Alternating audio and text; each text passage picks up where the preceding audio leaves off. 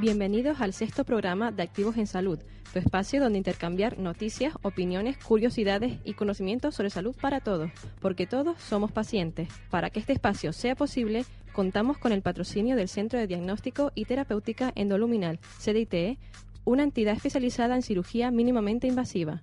Podrán consultar más información en cirugiasinbisturí.com.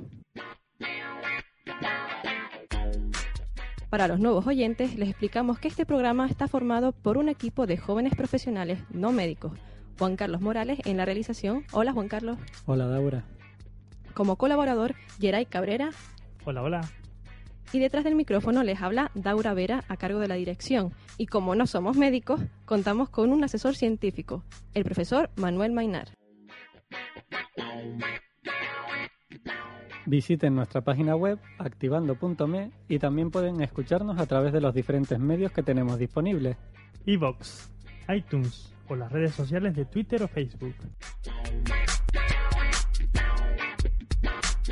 Decía el famoso doctor Gregorio Marañón, el médico en la guerra es el único que no quiere matar, el único para quien no existe el enemigo, porque no hay enemigo capaz de esconderse dentro de un hermano. Detrás de estas contundentes palabras, mucho tenemos que aprender. No sé si se han dado cuenta de que cuando hablamos de la vida no podemos olvidarnos de la muerte y cuando tratamos de salud nos acordamos de que existen enfermedades. Pues hoy dedicaremos el programa a una enfermedad, el cáncer. A través de nuestro Facebook habíamos lanzado a nuestros oyentes la siguiente pregunta. ¿Consideras que el cáncer sigue siendo un tema tabú? Las opciones que aportamos fueron Sí, seguimos teniendo miedo a hablar del cáncer, lo relacionamos con muerte. No, hablamos mucho más del cáncer porque conocemos a alguien que lo padece. Los resultados vendrán luego. Ahora les dejamos para que reflexionen y elijan una opción. Les adelantamos que aquí no existe una opción correcta, es más bien una valoración personal para ver qué piensan nuestros oyentes. Ahora comenzamos con los titulares, las noticias sanitarias más destacadas, esta vez dedicadas al tema del programa. El humo del diésel declarado causante de cáncer en humanos. Expertos de la Organización Mundial de la Salud han concluido que los gases que emiten los tubos de escape de los vehículos diésel son cancinógenos para el ser humano. Estos gases están asociados con un incremento del riesgo del cáncer pulmonar, según la Agencia Internacional para la Investigación sobre el Cáncer. Este organismo de la Organización Mundial de la Salud es el responsable de clasificar los diferentes compuestos y procesos, como el tabaco o las radiaciones solares, en función de las probabilidades de causar cáncer en el ser humano. Esto no quiere decir que el resto de carburantes no sean peligrosos, es más, en la misma noticia se declara que la gasolina está incluida en el grupo de posiblemente carcinógeno.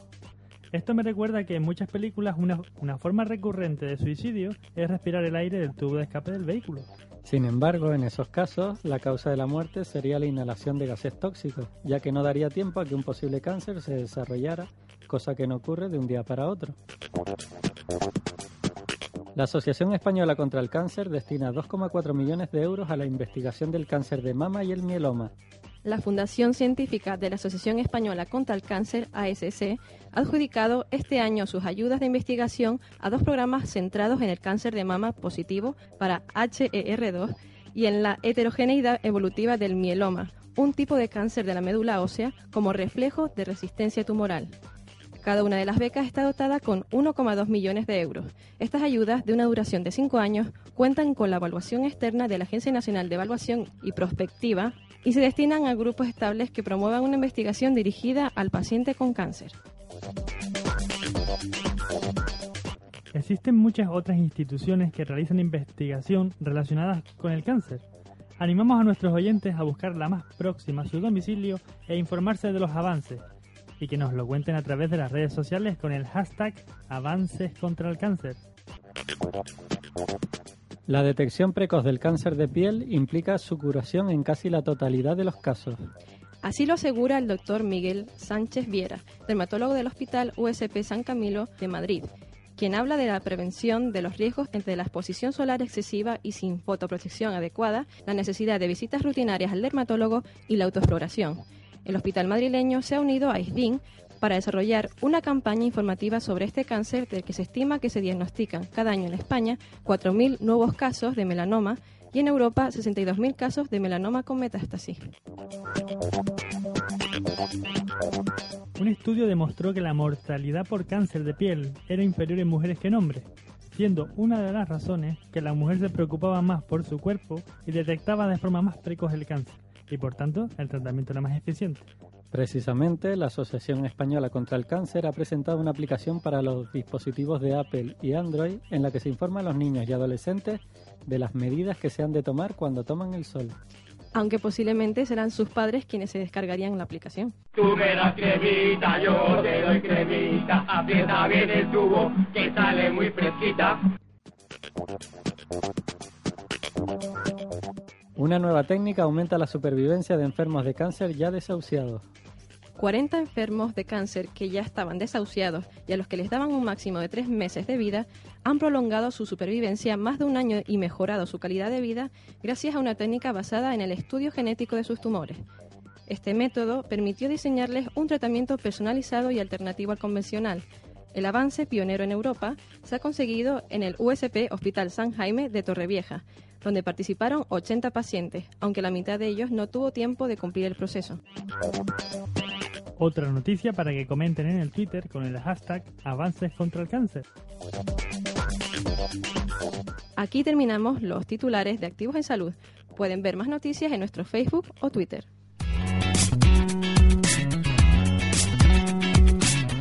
Empieza ahora la tertulia de Activos en Salud.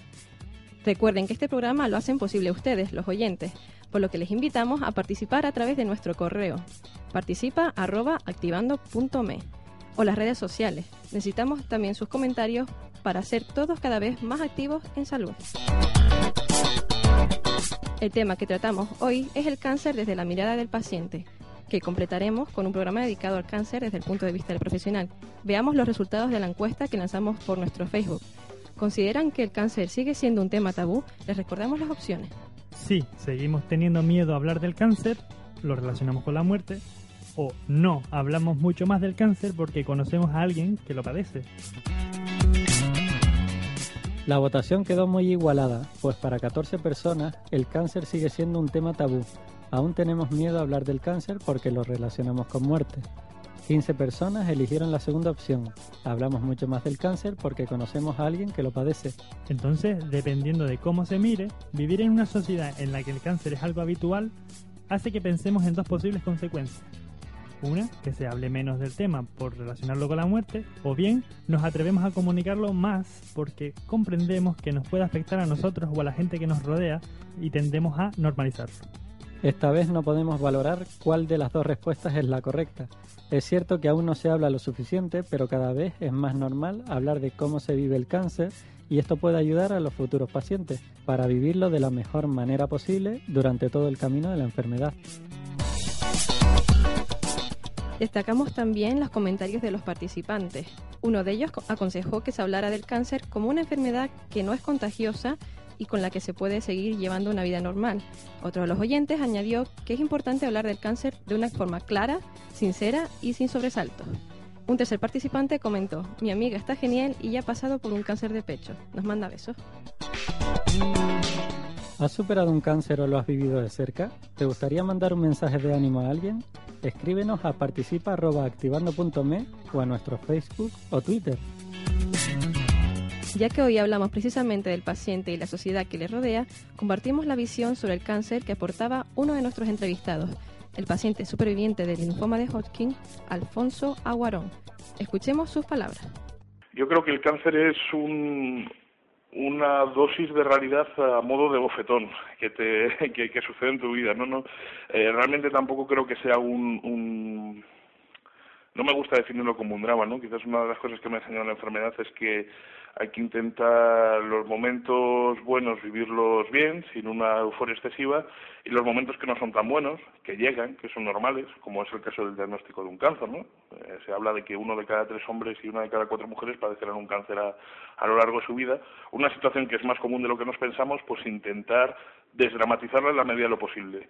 Y, y en este caso, pues como decía, es, una dosis de realidad a modo de bofetón, porque de repente nadie se espera y nunca es un momento para recibir un diagnóstico de un cáncer, ¿no? Pero una vez que lo tienes, pues te das cuenta de lo, de lo, de lo frágil, ¿no? Que quizás es la condición humana y, y, y entonces ya empiezan, digamos que todas las teclas y todos los esquemas que tú tenías montados alrededor de tu vida se vienen un poco abajo y, y toca volver a construirlos, ¿no? Y, y bueno, eh, incluso si tengo que hablar de mi caso, a la larga, eh, creo que, que incluso la experiencia de haber superado un cáncer ha sido algo bastante positivo en muchos aspectos de mi vida. ¿Y ustedes, compañeros, tienen una percepción similar del cáncer visto desde fuera? ¿Han vivido algún caso de cerca? Yo enfatizaría de las palabras de Alfonso el hecho de que el cáncer no es un drama, sino un bofetón de la realidad. Un hecho que te recuerda lo frágil que somos quizás incluso te obliga a replantear tu propia existencia, tus valores. Exacto, pienso que la trascendencia de la enfermedad hace reordenar las prioridades que cada uno tiene en su vida y este proceso se suele llevar a cabo desde la más estricta intimidad. Esto no ayuda a la difusión del cáncer en pos de una mejor información para su apoyo, prevención y desdramatización de la enfermedad. Pues sobre esto continúa hablando el entrevistado. Escuchemos ahora el resto de la entrevista de Alfonso Aguarón, paciente superviviente del linfoma de Hodgkin. Hola Alfonso, bienvenido a Activos en Salud. Hola, buenos días, ¿qué tal? Pues en primer lugar, queríamos felicitarle porque sabemos que, pasar por la enfermedad es bastante duro, ¿no? Y ver que cada día se producen más casos de, superación, pues también anima a la sociedad a pensar que, pueden estar del lado del superviviente, ¿no? Que todo es posible. Entonces, pensar en positivo también con, con su caso, mm, digamos que es como un apoyo. Bueno, pues eh, muchas gracias por esa felicitación. Espero que, que me seguís felicitando muchos años, ¿no? Mm. Y, y, bueno, si puede servir de ejemplo, eh, tampoco soy un caso aislado, ¿no? Y hay, afortunadamente cada vez hay más personas que superan un cáncer. Ya, si miramos las cifras, más de la mitad de las personas que son diagnosticadas de, de un cáncer tienen una, una tasa de supervivencia más allá de cinco años bastante alta, con lo cual bueno, sí, creo que hay que hay lugar para, para un optimismo más que más que razonable, ¿no? Sí, se emplea la palabra cáncer para englobar a muchas enfermedades, pero me gustaría saber un poco más del tipo de cáncer que, posee, que es el, el linfoma de Hodgkin, hablaba, ¿no? Eso es, eso es. En mi caso fue, yo fui diagnosticado un linfoma de Hodgkin, que es un tipo de cáncer que afecta, como bien dices, al, al sistema linfático, al, sistema que defiende nuestro cuerpo, ¿no? Pero bueno, que el diagnóstico empezó prácticamente sin, sin síntomas, simplemente con, con, lo que yo pensaba que era una, una hernia, una una zona abultada en, la ingle y bueno, pues después de pasar bastante tiempo sin darle mayor importancia, pues decidí revisarlo con mi médico, me dijo que no, que era un problema, bueno, que, era un ganglio inflamado, que había que hacer una serie de pruebas, una, una ecografía, una biopsia y bueno, pues llegó, llegó el, el diagnóstico, ¿no? Hace ya, ya estamos hace ya cuatro años. Y, y, bueno, pues luego ya, y luego ya vino toda la, toda la película, ¿no? Tratamientos y demás. Cuando se enteró, ¿usted se, se puso a investigar sobre su enfermedad? En un primer momento tuve un shock, pero sí, en el momento que se me pasó, lo primero que hice fue, yo creo que lo que hace el, no voy a decir el 100%, pero casi todo el mundo, es meterme en Google y, y ver qué era aquello, ¿no? Y, intentar buscar información y bueno, aquello, la verdad es que recuerdo, hasta que me dieron el diagnóstico definitivo y empecé con los tratamientos y que recuerdo todo con un poco de, de, angustia porque lo que encontraba era información que no estaba especialmente clara, eh, según qué según qué sitio si hubiera si me tuviera que haber fiado no de lo que de lo que leí entonces yo hoy, hoy en día debería estar muerto no y entonces bueno pero pero sí sin, sin duda en el momento que pasa ese primer ese primer shock inicial lo primero que haces y creo que prácticamente lo que hace cualquier paciente es intentar saber qué es lo que le está pasando no intentar tener un poco el control sobre la situación a través de a través de la información. ¿En qué fase de la enfermedad se, se lo diagnosticaron? Pues en mi caso estaba estaba bastante avanzado. Yo estaba en un estadio 3 de la enfermedad, el linfoma de Hodgkin se, se, digamos que hay cuatro estadios o cuatro niveles, ¿no? En función de cuánto esté diseminado, pues va del 1, que es el más localizado, al 4 más extendido. En mi caso estaba en un estadio 3. Lo tenía, pues bueno, eh, por la zona de la clavícula, de la mandíbula, la ingle, en fin, lo tenía, lo tenía extendido. Alfonso, ¿usted qué edad tenía cuando, cuando le pasó esto? Porque era bastante joven, ¿no? Yo tenía 27 años cuando me lo diagnosticaron. O sea, lo, que menos pensaba yo es que iba a tener que estar lidiando con un cáncer. Aparte, se dio una circunstancia en mi familia, que es que cuando a mí me diagnosticaron el linfoma, mi padre también estaba diagnosticado de un, cáncer en, en estado terminal. Entonces, bueno, yo sí que suponía, me acuerdo, a mi padre le diagnosticaron como seis meses antes que a mí, yo sí, que suponía que habría algún momento en mi vida en el que yo iba a tener un cáncer, pero ni de lejos me podía imaginar que, que, que mi destino, aunque no creo yo en eso del destino, pero si creyese diría que, en aquel momento fue bastante macabro, ¿no? Y, y, bueno, pues me tocó con 27 y pensaba que era un caso muy raro y a raíz de conocer un poco la asociación para la que empecé a colaborar en su momento como voluntario y ahora ya donde desarrollo mi actividad profesional que es, es AEAL, eh, la Asociación Española de Afectados por Linfoma, y ahora también es GEPAC, el Grupo Español de Pacientes con Cáncer, me di cuenta de que bueno que el cáncer también es una realidad eh, en, en, personas jóvenes, no es algo que solamente esté asociado a personas mayores. Usted, eh, cuando le diagnosticaron, estuvo seis meses con tratamiento, con quimioterapia, y luego ya a lo largo de, de, ese año, hacia diciembre de 2008, sí que estuvimos investigando un poco. hacia diciembre de 2008 fue cuando ya le dijeron, bueno, mm, ya prácticamente lo ha superado, ahora tiene que hacerse las revisiones.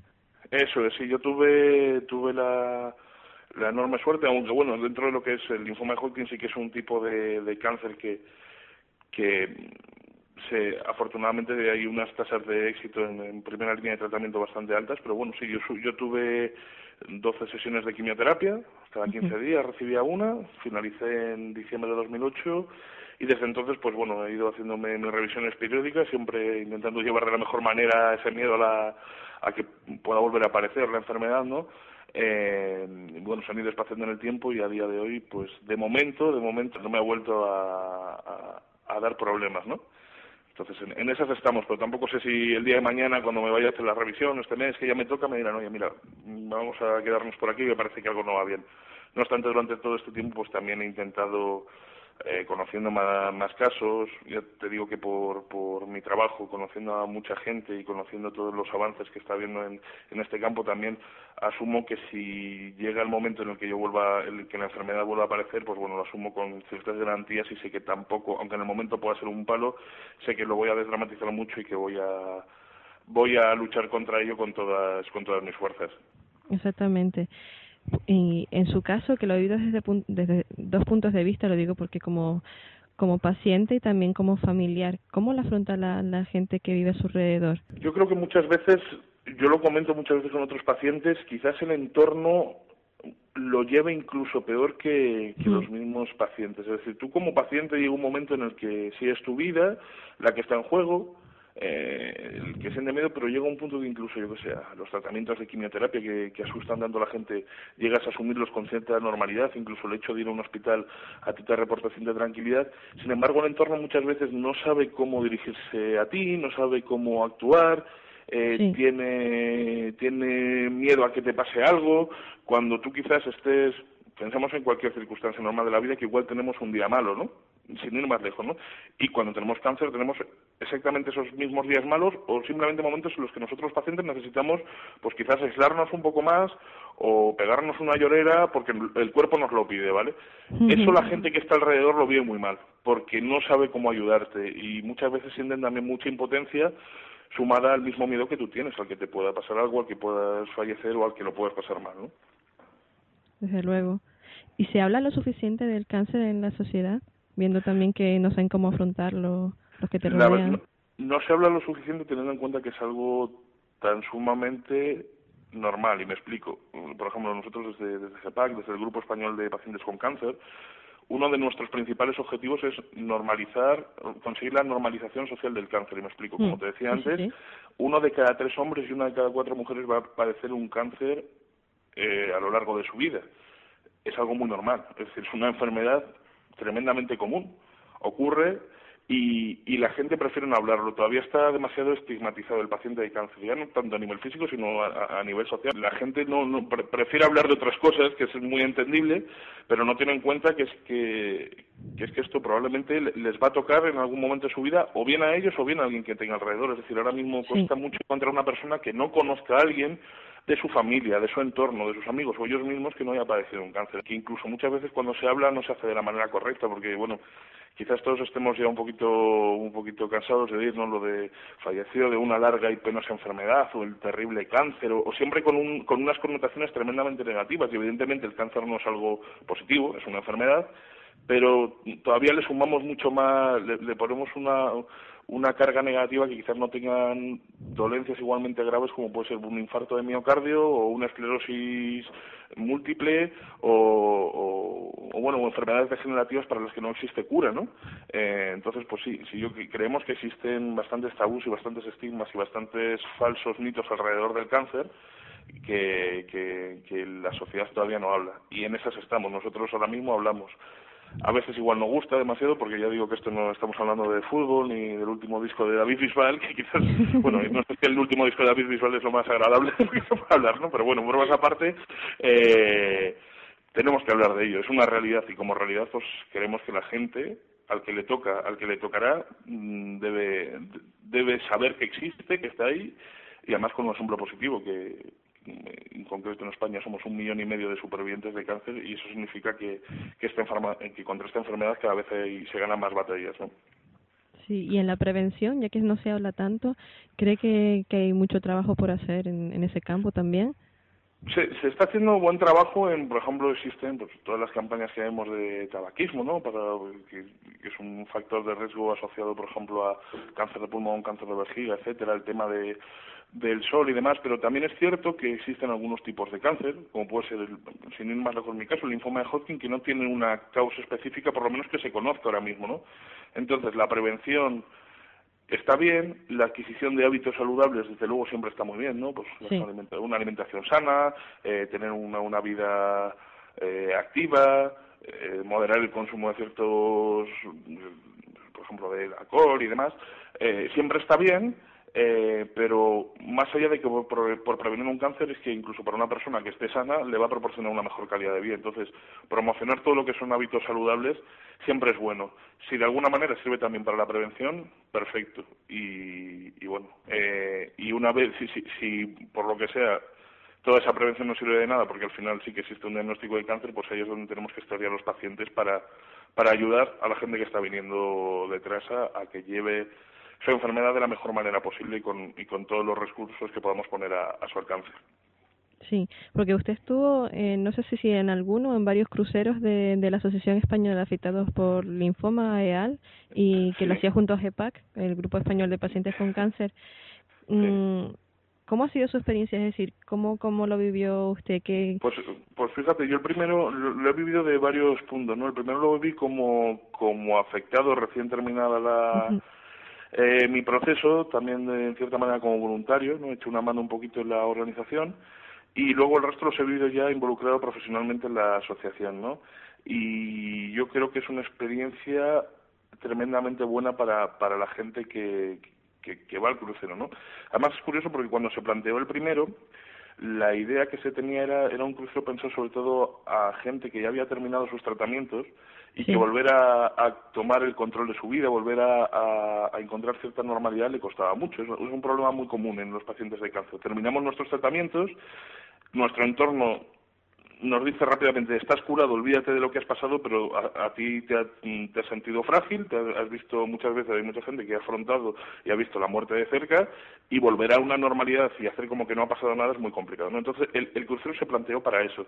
Pero luego hemos visto como hay pacientes que entre medias de sus tratamientos deciden irse al crucero porque se sienten seguros al ir con otros pacientes, gente que ha superado la enfermedad hace mucho tiempo pero que le quedó algo porque no lo comunicó en su día y ve que es el, el lugar idóneo para poder sacar fuera todo eso que todas esas emociones todas esas sensaciones que tienen sí. y, y bueno y además mucha gente también le da seguridad el hecho de saberse tutelado por, por oncólogos por psicólogos que nos acompañan durante todo el trayecto eh, ven que es el lugar perfecto donde ellos pueden o bien cargar pilas para seguir con sus tratamientos o bien afrontar esa nueva etapa, esa vuelta a la normalidad con, con más energía, con más fuerza o sencillamente para desahogarse muchas veces y para sentirse en compañía de gente que sientes que te entiende. Sí, de hecho mm, me parece recomendable que vean también el reportaje que se hizo con las cinco etapas de, del cáncer en cinco puertos en uno de los cruceros que, que se hizo, si no recuerdo mal, el, segundo crucero. El segundo crucero, si no recuerdo mal, sí, sí. En el segundo, en el segundo crucero la gente puede entrar a, a través de la web de, de GEPAC, que es www.gepac.es barra travesía, eh, y ahí puede puede ver un, un, corto del documental que grabamos donde donde sí de alguna manera hacemos una analogía entre lo que es el crucero que va parando un barco que va parando en puertos y los diferentes puertos del del itinerario de navegación del paciente con cáncer, ¿no? que fue un proyecto que se desarrolló junto al Foro Español de Pacientes y donde se explica todo eso, desde el momento del diagnóstico, cómo se afronta, desde los tratamientos, desde la vuelta a la normalidad, etcétera, etcétera, ¿no? Y es algo, pues bueno, bastante recomendable, pues para, para que tanto pacientes como no pacientes como eh, familiares puedan, puedan verlo porque los pacientes siempre se, se, sienten reconocidos, se ven reconocidos en alguno de los testimonios que aparecen y luego a la gente que, que, que, pues que ahora mismo no tiene cáncer, pues sí que les sirve para entender un poquito mejor lo que es esta enfermedad. Sí, y, y hablando desde la parte también del superviviente, participó en el Día del Superviviente, porque es la primera vez que se hace y es bastante pues, significativo, vemos. Pues, pues mm, precisamente no, no pude estar presente. Estuve durante todos los actos de la semana anterior, cuando presentamos el estudio del superviviente y demás, estuvieron mis compañeros. Yo precisamente no pude estar porque ahora mismo tengo una familiar que está pasando pues, pues por un cáncer de mama y, y tuve que estar, bueno, pues estaba, estaba acompañándola ese día, ¿no? Era lo que me tocaba.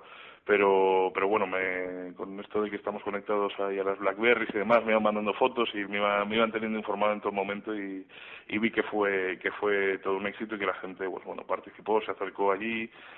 Y bueno, lo que, lo que pretendíamos, eh, durante esa semana se presentó un estudio que, que, el Grupo Español de Pacientes con Cáncer comenzamos a realizar en noviembre sobre las necesidades de, lo, de los pacientes al finalizar sus tratamientos, es decir, de, de qué necesidades en el ámbito psicológico, social, laboral, emocional, eh, detectaba los pacientes que tenían, ¿no? Se presentó un estudio y para, bueno, conmemorar un poquito también al millón y medio de personas que, que estamos en España y que hemos sobrevivido a un cáncer, pues el día 3, como bien dices, se realizó una suelta de, de globos con donde los pacientes introducían sus, sus, mensajes, lo que querían que otra gente leyese, ¿no? Cuando cuando ese globo volviese a caer al, al suelo y bueno, pues se, se realizó ahí la suelta a modo simbólico, pues también porque en cierto modo para representar que los pacientes también tenemos algo que decir y dar también un mensaje positivo y de esperanza a la sociedad y es que un cáncer se puede superar y que además los pacientes queremos formar parte activa de esa solución. Muy bien. Eh, Alfonso, ya unas preguntas para terminar. ¿Cómo es la vida después del cáncer? O sea, ¿Ha visto cambios? ¿Ve la vida desde otra perspectiva? También no sé si ha cambiado de trabajo en este proceso. Sí, sí, yo, vamos, en, en mi caso, eh, sé que lo que voy a decir puede sonar un poco, un poco fuerte, ¿no? Pero en mi caso considero que el haber padecido un cáncer ha sido una experiencia a la larga positiva para mí y me explico, yo no, si tuviera que elegir no volvería a pasar por esto, está claro, pero una vez que lo he pasado, digamos que yo, bueno, terminé mi tratamiento, como te he comentado, afortunadamente mmm, no lo he pasado especialmente mal durante mi enfermedad, rápidamente, digamos que, que decidí afrontarlo de la mejor manera posible, los tratamientos tenían efectos secundarios que yo sobrellevaba, es decir, no eran agradables, pero bueno, digamos que me permitieron llevar una vida casi normal, incluso no tuve que dejar de trabajar, afortunadamente. ¿Sí? Y, pero bueno, una vez que pasó todo el proceso, llegó la segunda etapa y esa sí que fue más dura para mí, por lo que te comentaba antes, ¿no? La vuelta a la normalidad fue algo complicado, porque todo mi entorno quería que yo olvidase lo que hubiese, lo que había pasado y yo no, y además tenía la necesidad de intentar ayudar de alguna manera a los demás. Tanto fue así que, bueno, seguí colaborando como voluntario de, de AEAL, en este caso, de, la Asociación Española de Afectados por Linfomas, y, y en diciembre surgió la posibilidad, pues bueno, yo soy informático y digamos la persona que estaba trabajando aquí eh, dejó el puesto y se me planteó la posibilidad de venir. Y yo dejé mi trabajo en mi ciudad, en Burgos, me lancé a la aventura, como quien dice, y dije, pues sí, es lo que me pide el cuerpo ahora, cambié. De esto hace ya eh, tres años y cada día estoy más contento de haber tomado esa decisión, ¿no? Porque realmente tengo la gran suerte de haber convertido una vocación que descubrí a raíz del diagnóstico de un cáncer en mi profesión. Pero sí que es cierto que ese proceso, todos esos meses hasta que, digamos, llegó esto, fueron duros, fueron duros y, hasta que encontré mi sitio, yo tuve la gran suerte de encontrar el mejor sitio que, podía imaginarme, ¿no?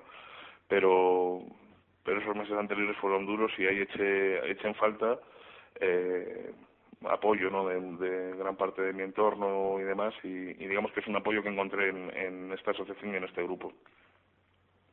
Pues Alfonso, muchas, muchas gracias por, por atendernos. Estamos, la verdad, que muy satisfechos de, que nos haya ayudado con, con, su experiencia, que nos cuente cómo, cómo lo ha llevado. Y, nada, le, animamos a, a, seguir así, apoyando a, otros pacientes que también lo necesitan y, y ver cómo se supera. Seguro, seguro que aquí sido. Pues nada, muchísimas gracias a, a vosotros y, y, bueno, aquí en, en GEPAC tenéis vuestra, vuestra casa y lo que necesitéis, ¿vale? De acuerdo, gracias.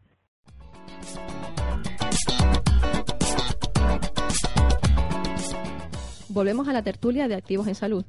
De las palabras de Alfonso destacaría varias cosas, aparte de su afán de superación y eso de verle siempre al lado del lado más optimista de la vida.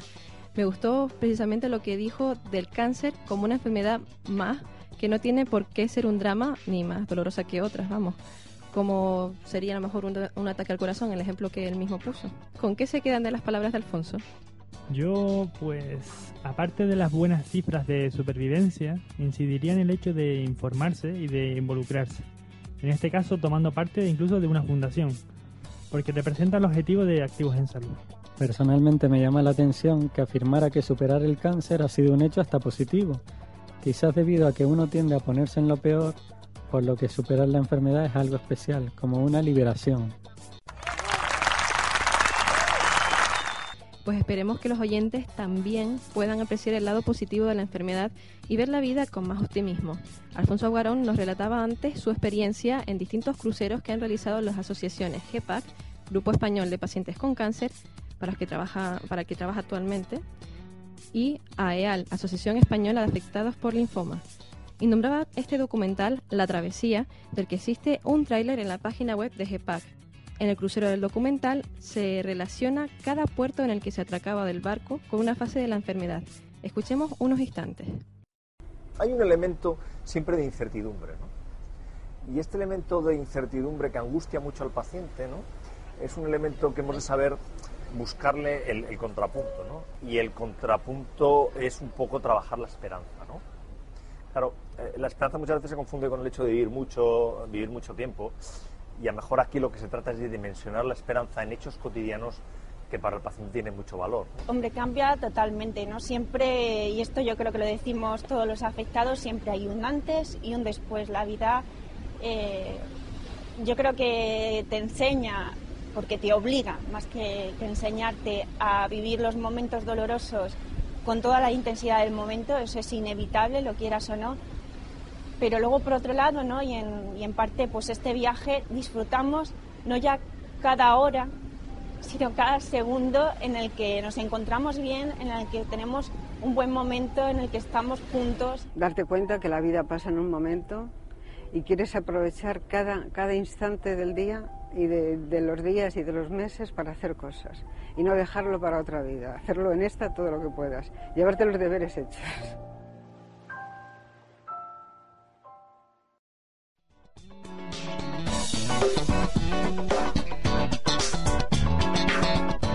Estos cruceros se acompañan de charlas de especialistas como oncólogos, pero también del apoyo de psicólogos que escuchan y acompañan a los pacientes. Precisamente sobre apoyar y acompañar a los pacientes con cáncer lo sabe bien nuestra siguiente entrevistada, Raquel Gómez, psicóloga del equipo de psiconcología de la Asociación Española contra el Cáncer en la Junta de Tenerife. Hola Raquel, bienvenida a Activos en Salud. Hola, eh, Laura, buenos días, ¿qué tal? Lo que queríamos saber en primer lugar es que nos contaras en qué consiste tu trabajo. Bueno, pues yo soy mm, psicóloga del equipo de, de psiconcología de la Asociación Española contra el Cáncer en la Junta de Tenerife y bueno, mi trabajo concretamente consiste en llevar a cabo el programa Primer Impacto en el Hospital Universitario de Canarias y este programa Primer Impacto eh, está destinado a personas que están recién diagnosticadas de la enfermedad del cáncer, personas que están recibiendo ese diagnóstico y sus familiares. En principio lo que trata de hacer este programa es acoger a esas personas y un poco evaluar las posibles necesidades que puedan tener en ese primer momento de, de, la noticia, ¿no? de ese impacto. Y en base a esas necesidades, pues poder derivar a los servicios que puedan cubrir eh, lo antes posible y lo mejor posible dichas necesidades. ¿no? Sí, porque en la Asociación Española contra el Cáncer hemos visto que, que abarcan muchos servicios en, en, lo que respecta a atención psicológica. ¿Consideran que es un pilar eso de la atención al paciente con cáncer en la parte de apoyar y acompañar?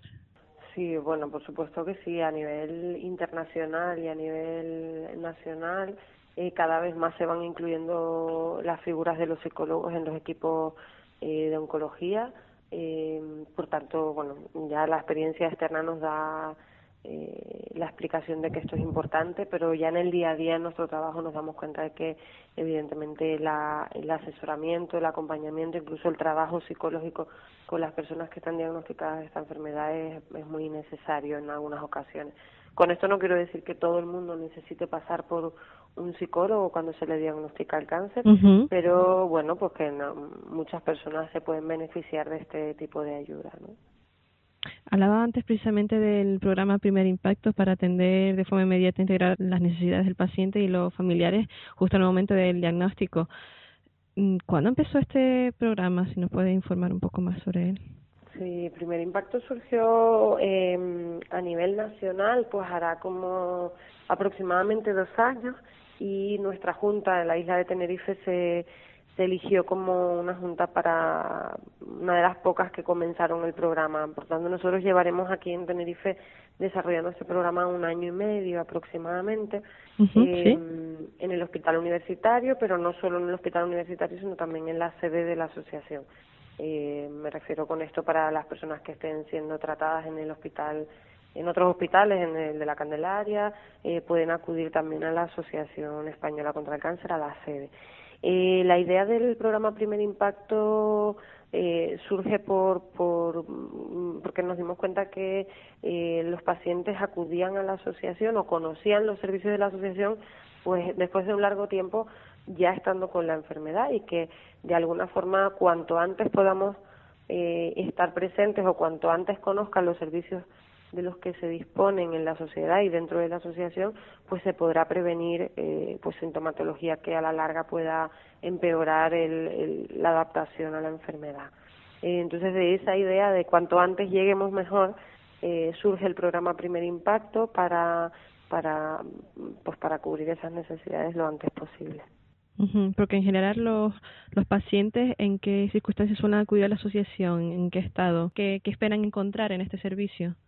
Eh, por una parte, en el, en el, dentro de lo que es el programa Primer Impacto, llegan a la asociación normalmente derivados de los médicos o de servicios de enfermería eh, y suelen llegar evidentemente en el, en el primer momento del diagnóstico, con lo cual pues eh, llegan con sensaciones de desbordamiento, incertidumbre, miedo, eh, impacto en general, es que la palabra lo resume muy bien, ¿no? Sí. Eh, los que vienen fuera del programa, pues que ya han pasado unos meses desde el diagnóstico, suelen venir con sintomatología un poco más ya establecida, con a lo mejor eh, problemas de comunicación con la familia o con sintomatología ansiosa eh, derivada de, de los tratamientos o de la adaptación al proceso eh, bueno, y en algunos casos algún tipo de sintomatología depresiva. Y, mm, simplemente hay veces que, que acuden a la asociación buscando información o buscando algún mm, punto de asesoramiento, ¿no? Sí me gustaría dejar claro, como comentaba antes, que tener un cáncer no implica necesitar un tratamiento psicológico pero quizás un acompañamiento o una ayuda puntual en algunos momentos puede beneficiar y en otros evidentemente es necesario un trabajo sí más terapéutico, más de tratamiento psicológico, ¿no? ¿Y la familia cómo afronta esos momentos? Muy buena pregunta. Nosotros en, en, nuestro caso, bueno, y como muchos muchos otros profesionales, consideramos la familia como quizás un paciente de segundo orden y muy implicado en todo el proceso. Eh, la enfermedad del cáncer no solo afecta a la persona que la padece, sino a todo el círculo que convive con esa persona o tiene relación con esa persona. Por tanto, la familia muchas veces reacciona de manera similar al enfermo, eh, con las mismas reacciones que pueda tener eh, la persona que está diagnosticada. Eh, lo que pasa es que muchas veces no concuerdan en el momento. A lo mejor cuando el paciente, eh, la persona que tiene el diagnóstico está llorando y un poco abatida, pues el familiar está con, con el espíritu de lucha, con buscar recursos, con pelear, con informarse, etcétera, etcétera y al revés, ¿no? A lo mejor el enfermo se puede sobreponer un poco y el familiar puede enfadarse o puede deprimirse. Van un poco, eh, pueden ir un poco a destiempo y eso a veces genera confusión y genera eh, conflicto entre ellos. Pero bueno, normalmente sí que sí que es verdad que la familia también necesita de un apoyo eh, porque además aparte de encargarse de de la labor del acompañamiento y del cuidado del enfermo tiene que gestionar sus propias emociones y tienen que readaptar eh, las tareas familiares eh, y readaptarlas para, para que todo siga continuando con el funcionamiento dentro de lo que cabe habitual. ¿no? y los pacientes ven una evolución, que decir, después de recibir la atención, el acompañamiento del que del que hablaba antes Raquel. eh, en su estado de ánimo. Sí, me, me refiero a la evolución que, que tiene el paciente después de ser tratado en el servicio.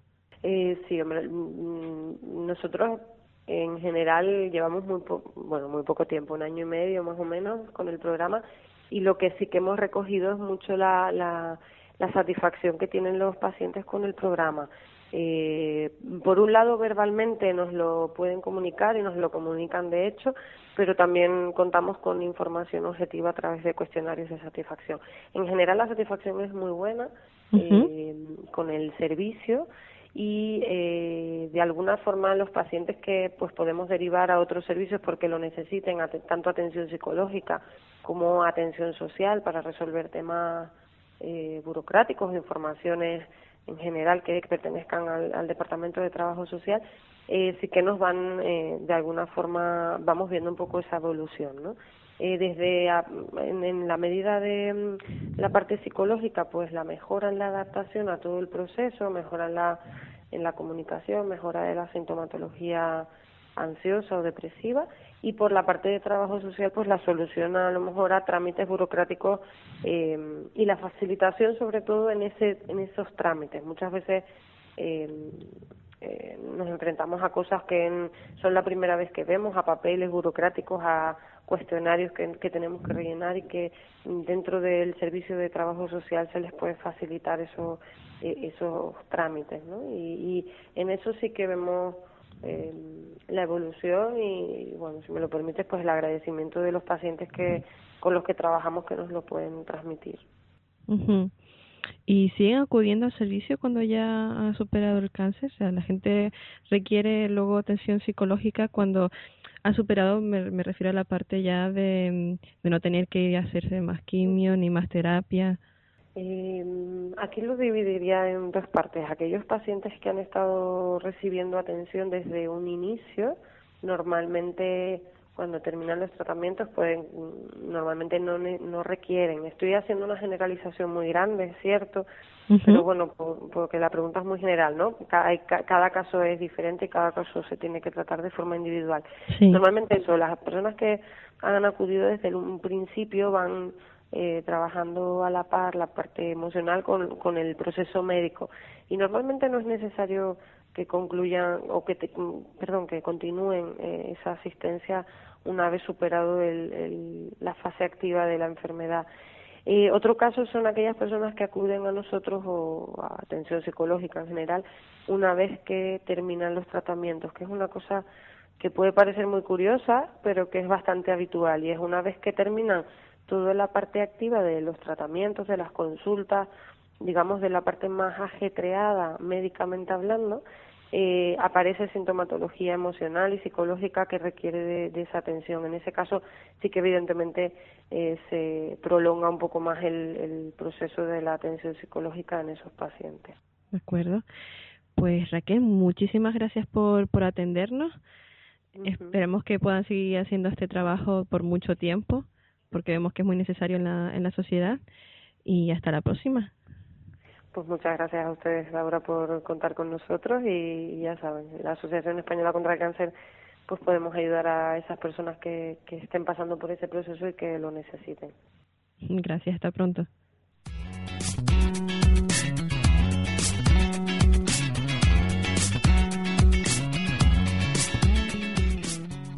Después de escuchar a un paciente y a una psicóloga que trabaja en psicooncología, nos parece importante compartir unas recomendaciones para el momento en el que el enfermo vuelve a casa tras el tratamiento. Sí, de hecho, hemos encontrado un folleto del Servicio Español de Oncología Médica, SEOM, que incluye los siguientes apartados. ¿Cómo retomo mis actividades cotidianas? Definamos unos hábitos de vida saludables. ¿Qué debo tener en cuenta en mi vuelta al trabajo? ¿Con qué ayudas a domicilio puedo contar? Ayudas técnicas, ¿en qué consisten? Compartimos este documento en nuestra página web www.activando.me. También hemos encontrado una guía de hábitos oncosaludables en la página de SEOM, precisamente. Sería www.oncosaludable.es. En este programa crecemos más con vuestras valiosas aportaciones. Basta con enviar comentarios, ideas, preguntas a nuestro correo participa.activando.me o al Facebook o Twitter de Activos en Salud. Juntos seremos cada vez más activos en salud. Recapitulamos ahora las ideas que se han expuesto en la tertulia. El cáncer no tiene por qué ser un drama. Se trata de una enfermedad más que no tiene por qué estar relacionada con sufrimiento y que si se detecta a tiempo tiene una gran tasa de supervivencia cada vez en más tipos de cáncer diferentes. La manera más fácil de prevenir un cáncer es llevar una vida sana comida equilibrada, hacer deporte y no seguir hábitos nocivos como fumar, al menos alargan la calidad de vida. Se debe hablar del cáncer. No debe ser un tabú. Es una enfermedad que sucede en nuestro entorno y que nos puede afectar. Aproximadamente uno de cada tres españoles puede sufrir cáncer. Las revisiones médicas anuales son importantes. El cáncer afecta tanto a los pacientes como a los que le rodean. Los pacientes sufren de manera diferente que los familiares e incluso en distintas fases de la enfermedad, por lo que todos pueden necesitar ayuda en esa convivencia. Ojo, también es posible que algunos pacientes no lleguen a necesitar el apoyo psicológico.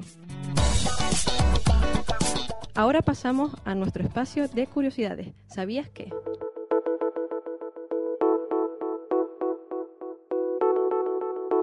¿Sabías que el aliento al despertarnos suele oler mal?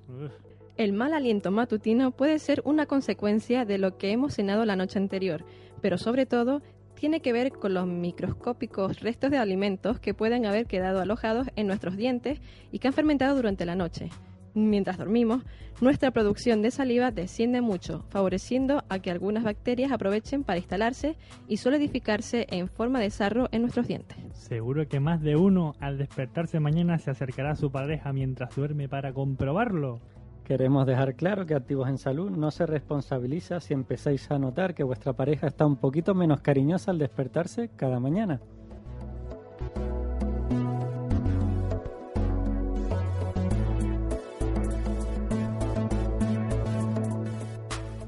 Cerramos con el lazo de este hermoso regalo que llamamos Activos en Salud. Hablamos de los remedios de la abuela.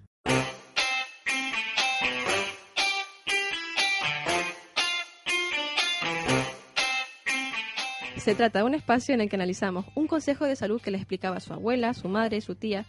El objetivo, intentar determinar si es cierto o no. Esta vez les ponemos en una situación de actualidad en el hemisferio norte, el verano. ¿Y qué cosas pasan en verano, chicos? Los bikinis, nos quemamos en la playa. Uy, cerca, ahí estás, tibio, tibio.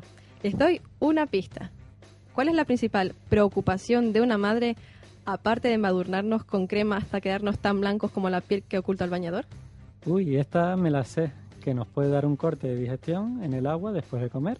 Pero realmente habría que hablar de hidrocución. que se define como la muerte por inmersión en un líquido antes de que éste pase a los pulmones. Es por lo tanto un síndrome de sumersión-inhibición. Esta es la definición aportada por Semergen, Sociedad Española de Médicos de Atención Primaria. También queríamos aclarar que la inhibición es la detención del funcionamiento de, algún órgano, en este caso el corazón. Y esto es lo que nos dicen nuestras madres para que no nos metamos en el agua. Para ¿eh? que tiene que guardar seis horas y media de digestión. Seis horas y media de digestión. mamá, es que a mí a las once y media de la noche me da miedo bañarme. No veo dónde mierda piso, mamá.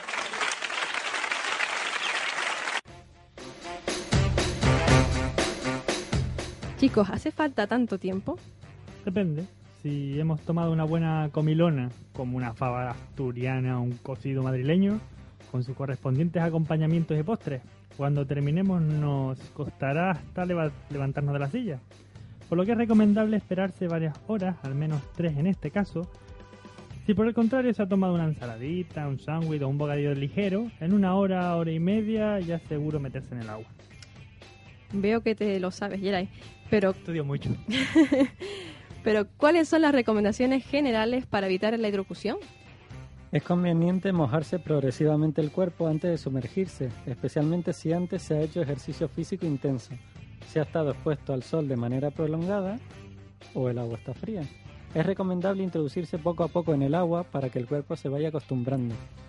Y por supuesto, esperar un tiempo prudencial para bañarse tras haber ingerido alimentos, según lo que se haya ingerido y su cantidad. Salvo potentes comilonas, como la de antes, en general, un tiempo de espera de dos o tres horas suele ser más que suficiente. Las personas de edad avanzada y con tendencia a una frecuencia cardíaca baja tienen incluso mayor riesgo de sufrir una hidrocución. Aún así, es conveniente que salgas del agua inmediatamente si notas alguno de estos síntomas. Escalofríos o tiritona persistente acompañada de enrojecimiento de la piel, sensación de fatiga, dolor de cabeza o pinchazos en la nuca, picores en el vientre, en los brazos o piernas, sensación de vértigo, mareo o zumbidos en los oídos, visión borrosa o en lucecitas y calambres musculares o dolores en las articulaciones. Bueno, entonces, ¿cuál es el veredicto? Esperar varias horas para bañarse después de comer es...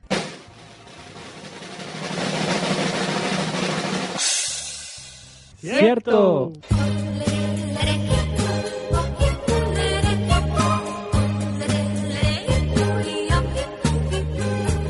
Tal vez nuestros padres no supieran muy bien qué era eso del corte de digestión, pero sin duda sus recomendaciones estaban bien justificadas.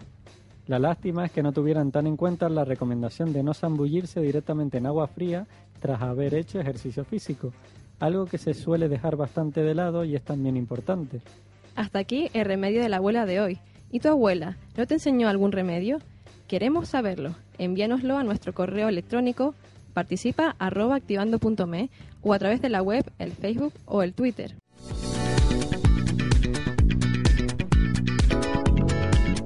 Lanzamos ahora la pregunta para el siguiente programa. ¿Cuál es el tipo de cáncer más extendido en España? Esto ha sido todo por hoy en Activos en Salud. Juan Carlos Morales en la realización, Yaray Cabrera en la producción y yo, Daura Vera, les esperamos en iTunes, Evox o nuestra web activando.me y durante la semana en Facebook o en Twitter. Hasta pronto y sean felices.